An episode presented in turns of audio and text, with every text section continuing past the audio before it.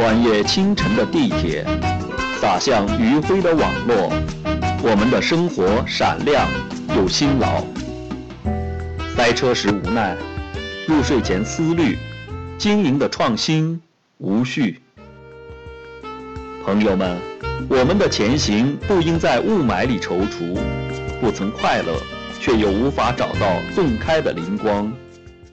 现在，来吧，一起站在经济学家的灯塔下，聆听人生大海般的声音。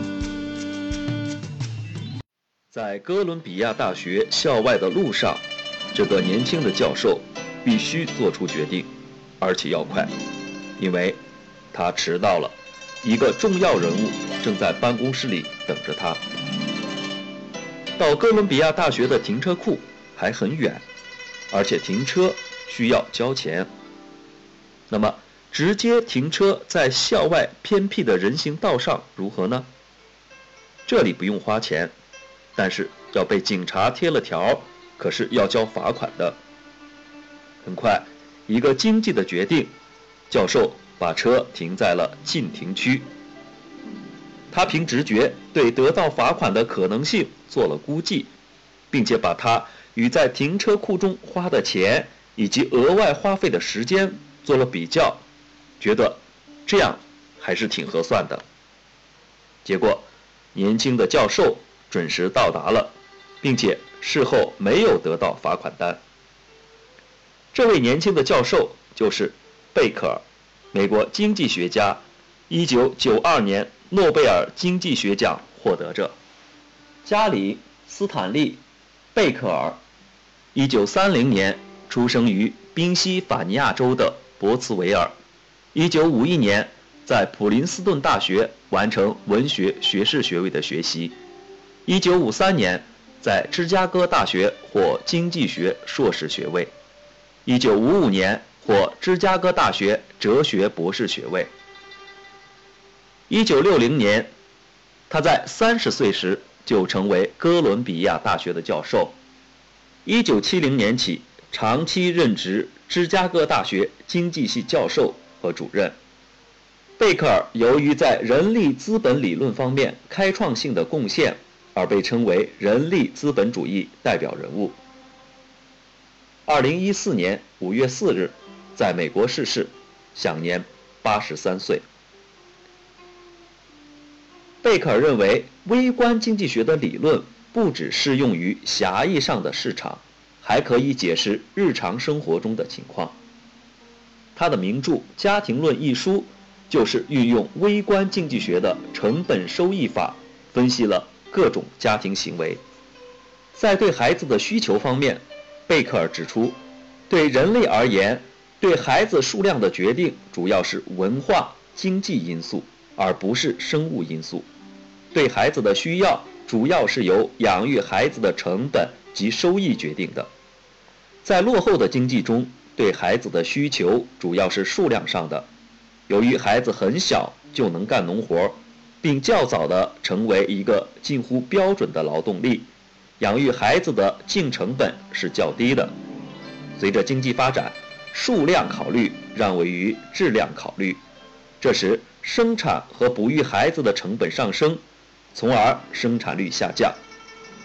生育率的变化产生于经济因素，而不是避孕革命。正如人们经常看到的，随着收入的增多。家庭倾向于提高他们的耐用消费品，比如汽车或者冰箱的质量。贝克尔认为，这对于子女同样适用。家庭收入越多，对子女的教育培养的投资就越大。像每一种其他商品一样，子女也可以有不同的质量。高质量的孩子要求进行高额的人力资本投资，因为他们的生产力取决于。对他们的教育的投资和父母对他们的期望收益，以额外的家庭收入或者老年时的照顾的形式表现出来，所以孩子是一种耐用品。贝克尔承认，把人看作严格按照经济原则生产子女产品的工厂的观点并不是新的。亚当·斯密和卡尔马克思也在他们的经济分析中使用了所谓的非市场性的行为。关于家庭重要性，在家庭中，如果存在一个利他主义的家长，一个自私者的行为，假如损害了整个家庭的利益，家长将通过减少其利益的方法来对付损失，从而使该人受害。这样，他就不会采取有损家庭收入的行为。家庭内的利他主义可以提高家庭收入。并且使一个自私的家庭成员也自动地为家庭的福利着想，正如市场上利己主义有高效率一样，家庭内的利他主义也有高效率。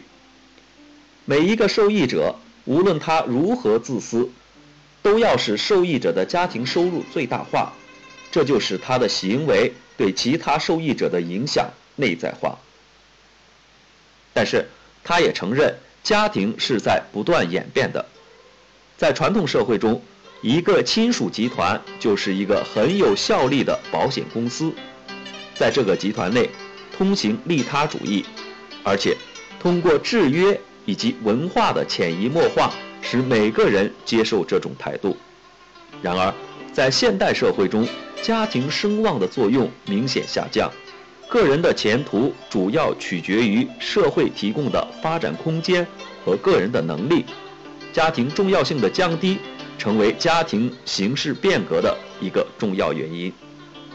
不仅如此，贝克尔的人类行为的经济学解释也适用于，比如生产力问题、种族歧视、寿命和不健康的生活方式之间的联系、工作的选择。或者在人道主义资本中的投资等等方面。好了，关于贝克尔的介绍就到这里，感谢大家的收听，再见。